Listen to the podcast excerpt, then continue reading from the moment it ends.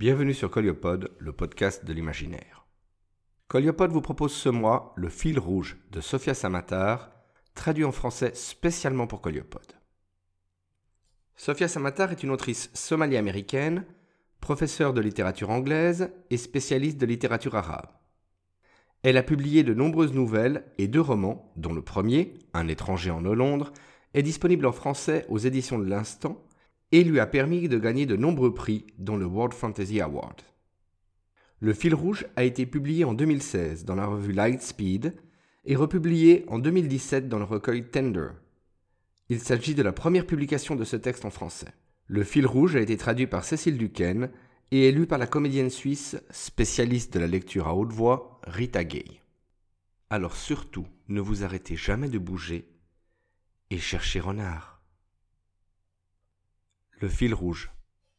Sophia Samatar, traduit par Cécile Duquesne, lu par Rita Gay.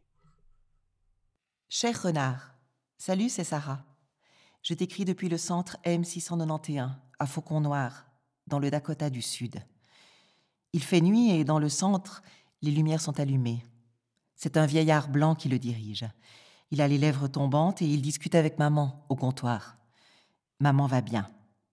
On a à peine parlé de toi depuis qu'on a quitté le groupe de la vallée, seulement quelques semaines après ta disparition. Elle a prononcé ton nom une fois, quand j'ai retrouvé l'une de tes vieilles ardoises couvertes d'équations.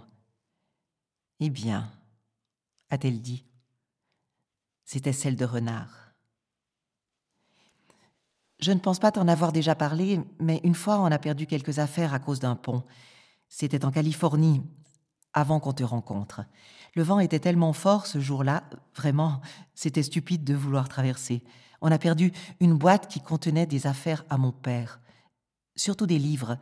Et maman a dit Eh bien, voilà qui est fait. Comme je disais, le vent était fort. Elle a probablement pensé que je ne l'entendrais pas. Je crois qu'elle me regarde. C'est difficile à dire à cause de la vitre toute rayée et constellée d'insectes morts. Je suppose que je dois y aller. On voyage vers le nord, ouais, vers le cœur de l'hiver. C'est l'idée de maman. J'ai toujours le bracelet que tu m'as offert. Il m'a fait une marque rouge sur le poignet. Cher renard, salut, c'est Sarah.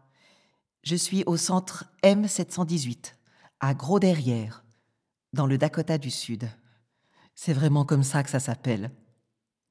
Il n'y a presque rien ici, mis à part une maison effondrée avec un gigantesque sous-sol. Ils ont une cantine, donc je me suis dit que j'allais t'écrire à nouveau. Tu as reçu mon message? Il y a trop de monde ici, j'ai l'impression que n'importe qui peut lire par-dessus mon épaule. En tout cas, le sous-sol est superbe, avec plein d'arches en bois de chêne. Il y fait chaud, et ils ont des lampes qui émettent une faible lueur rouge, un peu comme le ciel dans le désert, parfois. Il y a des gens sympas, dont deux vieilles femmes qui parlent avec maman. L'une d'elles a les cheveux attachés, avec plein de brindilles sèches plantées dedans. Elle m'appelle mon petit poulet. C'est la honte, mais c'est pas grave. Ils ont un four et ils nous ont donné du pain tout chaud, plié comme du tissu. Est-ce que tu vas bien? Je me demande si tu as de quoi manger et tout. Gros derrière. On n'oublie pas un nom comme ça. C'est près d'une forêt. Ne va pas dans cette forêt si tu viens dans le coin. Il y a une zone confinée. On a même entendu un coup de feu en passant à côté. Les épaules de maman sont devenues raides et elle a dit très bas Accélérons le pas. Quand on est arrivé à Gros Derrière, je courais pratiquement et la chaise roulante de maman crissait comme si elle allait tomber en pièces détachées. Il fait froid désormais, assez pour que mon souffle se transforme en brume blanche. On est monté à toute vitesse en haut d'une espèce de colline et la vieille dame au chignon se tenait devant la maison, agitant un mouchoir. Elle nous a emmenés au sous-sol, là où tout le monde se trouve. Le four allumé réchauffait l'atmosphère et quelques personnes jouaient de la guitare. La femme m'a serré dans ses bras. Son odeur était aigre. Elle a dit Oh, mon petit poulet. Oh, renard, comme tu me manques. On va toujours vers le nord. Écris-moi. Cher renard, salut, c'est Sarah. Si tu reçois ce message, est-ce que tu peux me dire si c'est à cause de moi que tu es parti? Je n'arrête pas de me souvenir de cette nuit au canyon, quand on était assis sur la falaise, face au vide et dans le froid, enveloppé dans notre couverture. Tu as attaché un bout de ficelle rouge autour de mon poignet. Moi, j'ai déchiré un morceau de ma couette de quand j'étais bébé, pour te le donner un bout de tissu vert comme la voie lactée. C'est toi qui as dit que ça y ressemblait. Les étoiles pleuvaient comme si le ciel essayait de se vider, et quand tu t'es penché vers moi, je me suis déversée en toi.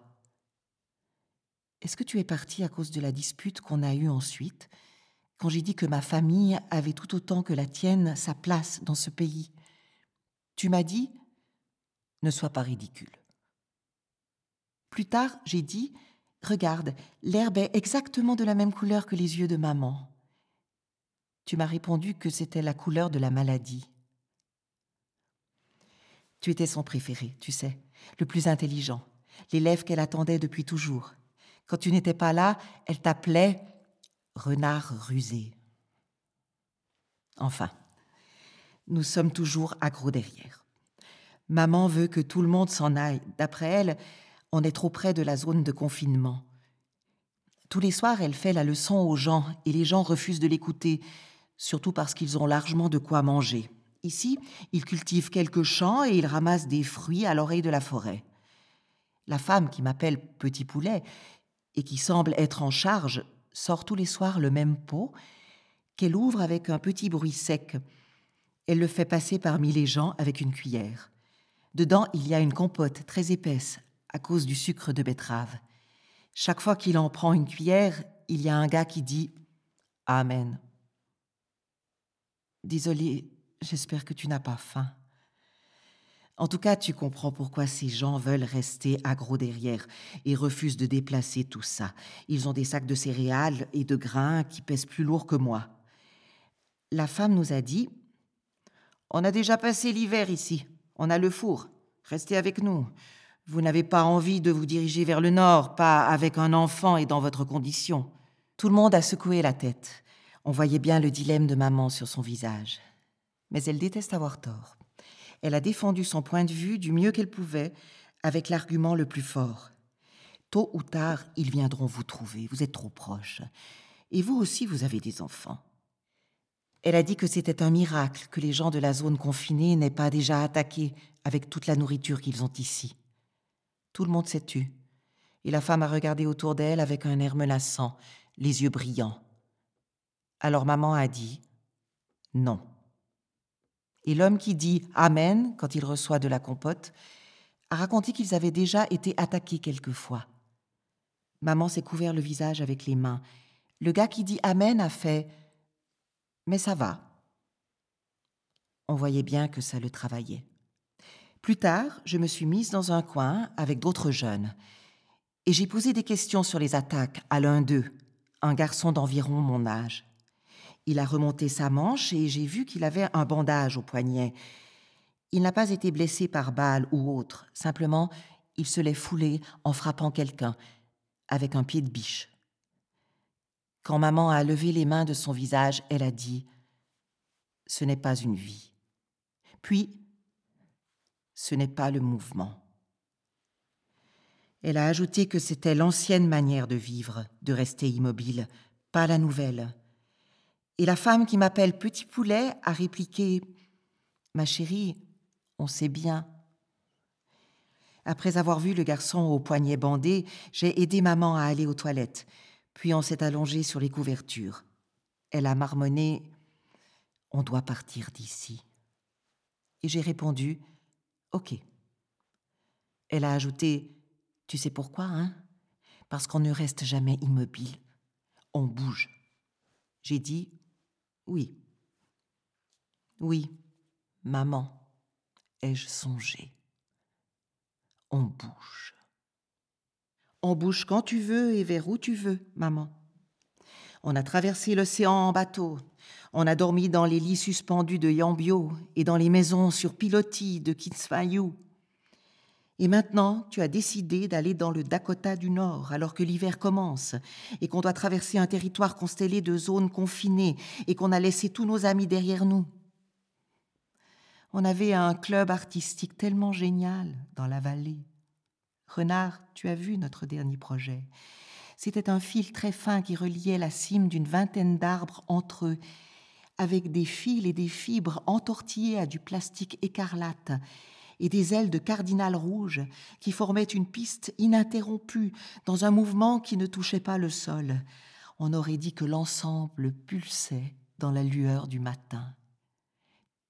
Tu disais que ça te rappelait les vagues d'un signal radio, d'un message. On l'avait appelé le fil rouge. Je ne le verrai probablement plus jamais. La lumière est si douce ici, mais elle n'a pas su adoucir le sourire de maman quand elle m'a vu pleurer. Elle a dit Tu ne sais pas à quel point tu es chanceuse. Cher renard, salut, c'est Sarah.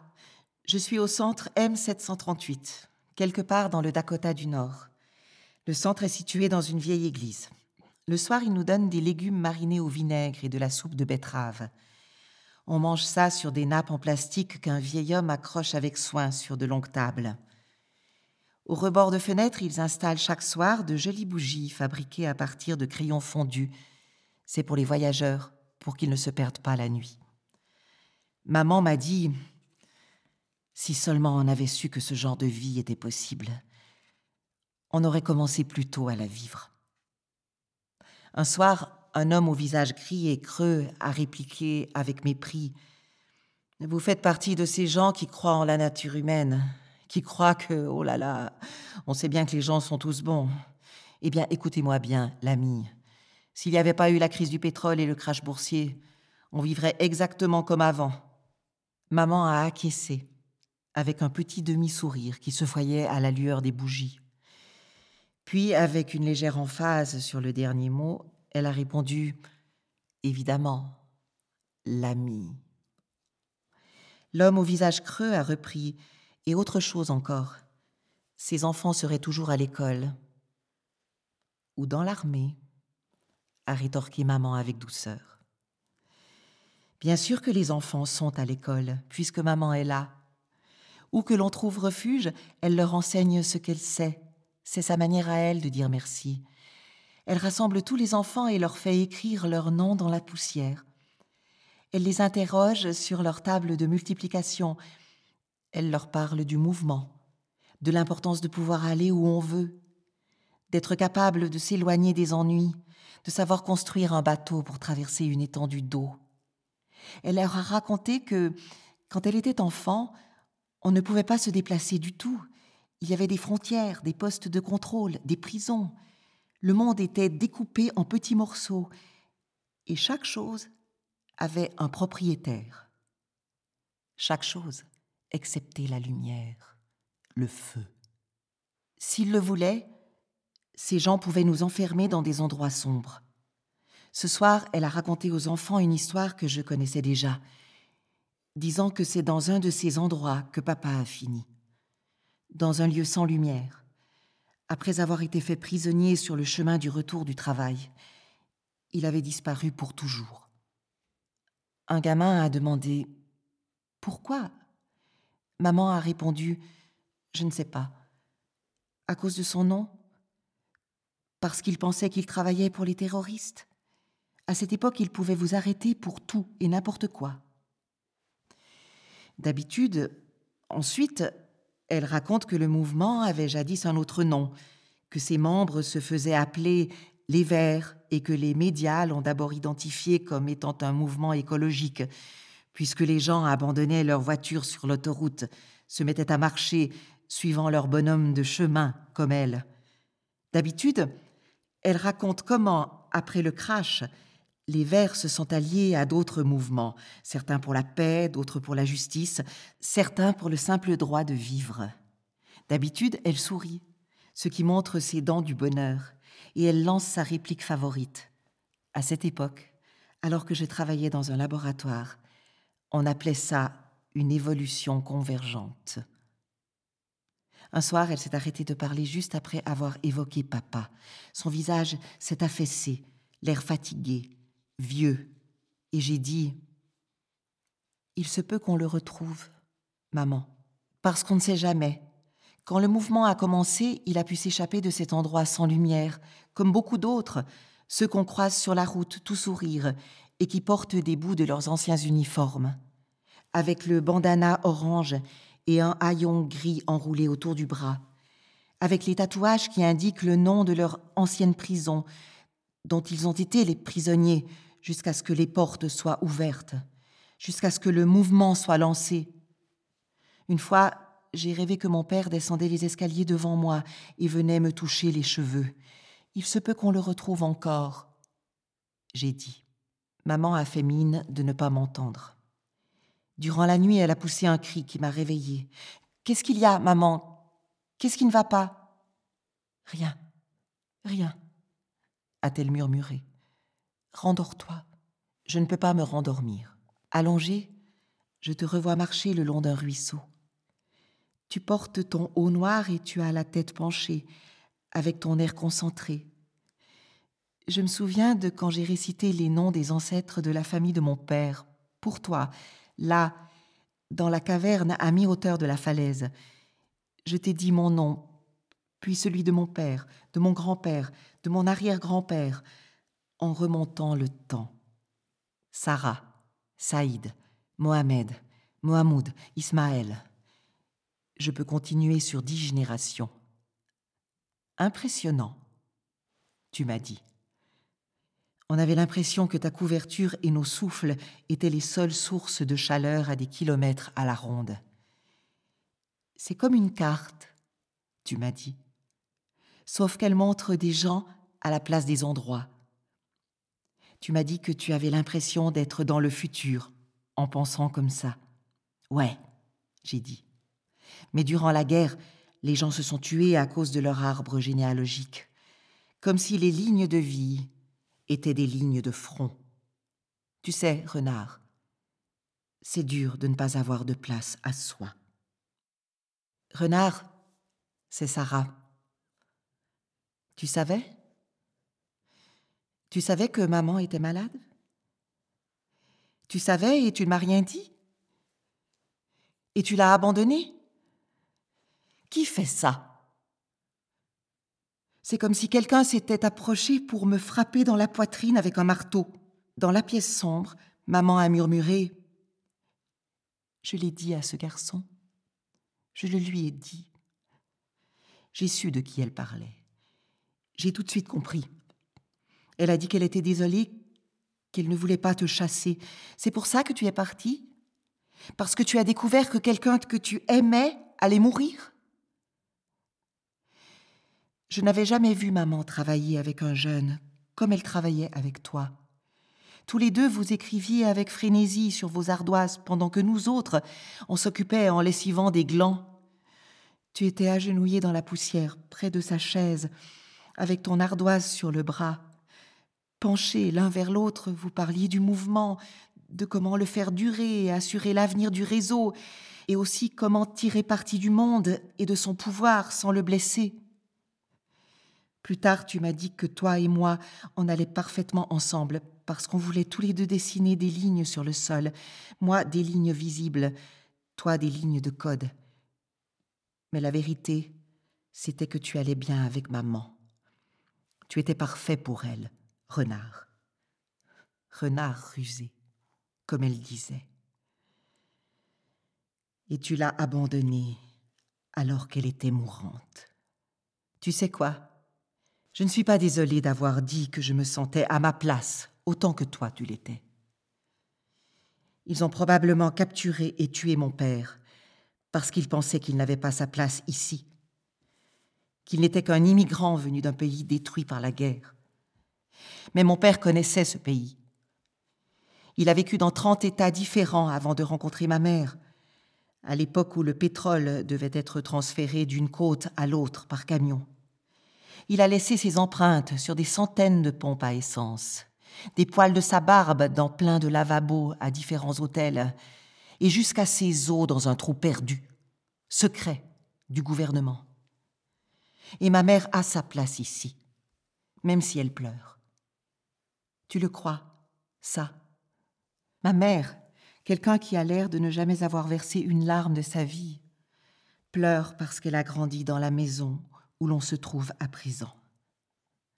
C'est un vieux corps de ferme, désormais rempli de réfugiés, et c'est l'endroit où elle est née. Elle pleure parce qu'elle voulait revenir ici avant de mourir. Et c'est pour ça qu'on est là. Elle pense qu'elle trahit le mouvement en s'accrochant à cet endroit. Elle reste couchée dans le lit de la pièce où on a trouvé, sous la commode, une page de son ancienne Bible. Elle pleure en regardant la forme du vieux cerisier qu'on voit par la fenêtre. Ma mère aime à ce point le mouvement qui a changé notre monde, ce mouvement pour lequel elle a œuvré durant des années, avant même que nous soyons nés, et pour lequel elle a perdu son travail et même ses dents.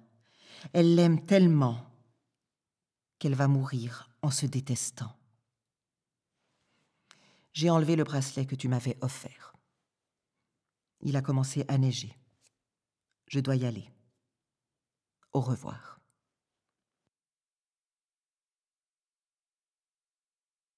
Cher renard, salut, c'est Sarah. Ça doit faire six mois que je ne t'ai pas écrit. Je constate que tu n'as jamais répondu. Aujourd'hui, j'ai quitté la ferme. J'ai nettoyé la chambre de maman, celle où elle dormait, enfant, celle où elle est morte. Sous le lit, il y a des vieilles rognures d'ongles. On dirait des graines. Les gens sont gentils dans cette maison. Maman disait que c'était des gens ordinaires, ou bien, quand elle était d'humeur blagueuse, qu'ils représentaient la majeure partie de l'humanité. Ils lui ont donné de la marijuana pour que ce soit plus facile à la fin. Un soir, elle m'a dit Oh, Sarah, je suis tellement heureuse. Elle a éclaté d'un petit rire et agité les mains dans les airs, devant son visage. Elle bougeait étrangement, avec fluidité, comme des algues sous l'eau. Elle m'a dit Regarde, c'est le mouvement. J'ai répondu Oui, maman.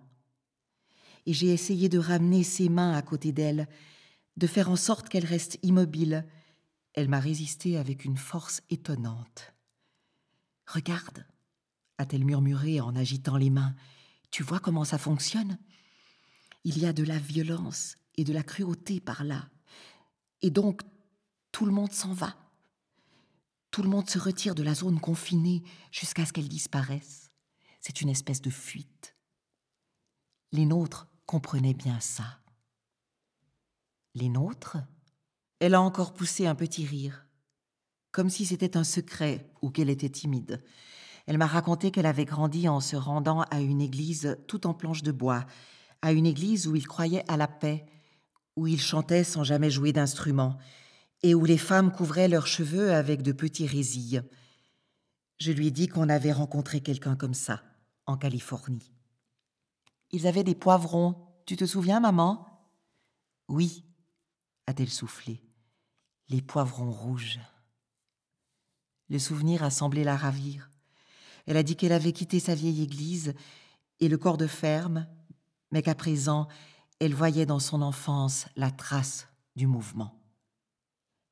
L'acte de confiner, n'est-ce pas une forme de fuite? A-t-elle dit avec douceur. C'est ce que l'on fait dans le mouvement. On bouge, on fuit la violence. Un endroit touché par la violence est une prison. Tout le monde mérite de s'en évader. Le mouvement leur a ouvert les portes. Elle avait l'air si minuscule, dans le lit, baignée de la lueur du ciel rose et pâle qui passait par la fenêtre. Le ciel prend cette couleur les nuits de pleine lune, avec la neige, la couleur du quartz. Elle a ajouté Ta couette de quand tu étais petite, tu l'as toujours? Je l'ai ressortie, avec son carré manquant, le vert. C'est ta grand-mère qui l'a fabriqué. Je me demande si tu l'as toujours, renard, ce carré vert, la voix lactée. Je ne sais pas si elle me reconnaissait encore, mais plus tard, elle a demandé D'où viens-tu? Et j'ai répondu D'ici. Parce que, ici, c'est notre maison, notre planète. C'est près de toi.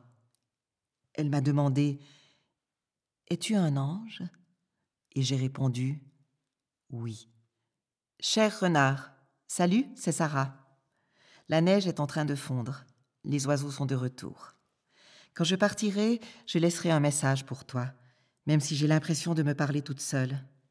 Je sème des mots comme je me sèmerais des cheveux sur mon passage ou des ongles cassés, ma trace sur cette terre. Le mouvement, aller, venir. Nous deux enveloppés dans ta couverture, à souffler de la brume sous une pluie d'étoiles filantes. Je repense aujourd'hui à ton excitation quand j'ai récité la liste des noms de mes ancêtres, et à ce que tu as dit au sujet du futur, et à la vitesse avec laquelle j'ai coupé les ponts avec toi. C'était la guerre, et les lignes de vie sont devenues des lignes de front. C'est ce que j'ai répondu, comme si ton enthousiasme m'était insupportable. Je repense à notre dispute, juste après, et à ce que tu m'as dit. Ne sois pas ridicule. Que voulais-tu dire? Que je n'aurais jamais de place à moi? Peut-être que tu voulais dire N'en fais pas un symbole. Est-ce qu'il est possible d'être digne du mouvement, de ma mère, de mon père? Je ne fais que marcher, renard, rencontrer des gens, chercher un abri, éviter de m'isoler. Pour remercier les gens de leur accueil, j'apprends à leurs enfants à exprimer leurs fibres artistiques. Je pense tout le temps à maman, tout le temps, et à ces derniers mots. Es-tu un ange? Après avoir passé la nuit avec toi dans la caverne, je me suis réveillée toute baignée de lumière. Mon bras avait l'air d'être imbibé de sang, mais ce n'était que de la poussière. J'ai toujours le bracelet que tu m'as offert, dans ma poche. Et j'ai toujours une rougeur sur mon poignet, comme si quelqu'un avait voulu m'attraper. Cher renard, salut, c'est Sarah. Parfois j'ai simplement envie de ne semer qu'un mot, même si c'est juste mon prénom, un fil conducteur. Cher renard, salut, c'est Sarah. Cher renard, salut, c'est Sarah. Cher renard, salut, c'est Sarah. J'ai reçu ton message. Ainsi se termine cet épisode de Coliopode. J'espère qu'il vous a plu. Je vous donne rendez-vous le mois prochain pour un nouvel épisode. Dans l'intervalle, n'hésitez pas à dire ce que vous pensez du podcast, d'en parler autour de vous et, si le cœur vous en dit, de devenir mécène sur Tipeee, de faire un don ou d'utiliser un des liens sponsorisés pour offrir ou vous offrir un petit quelque chose. Cela permet de pérenniser financièrement l'existence de Coliopode. Je vous retrouve le mois prochain pour un nouveau voyage dans les territoires de l'imaginaire.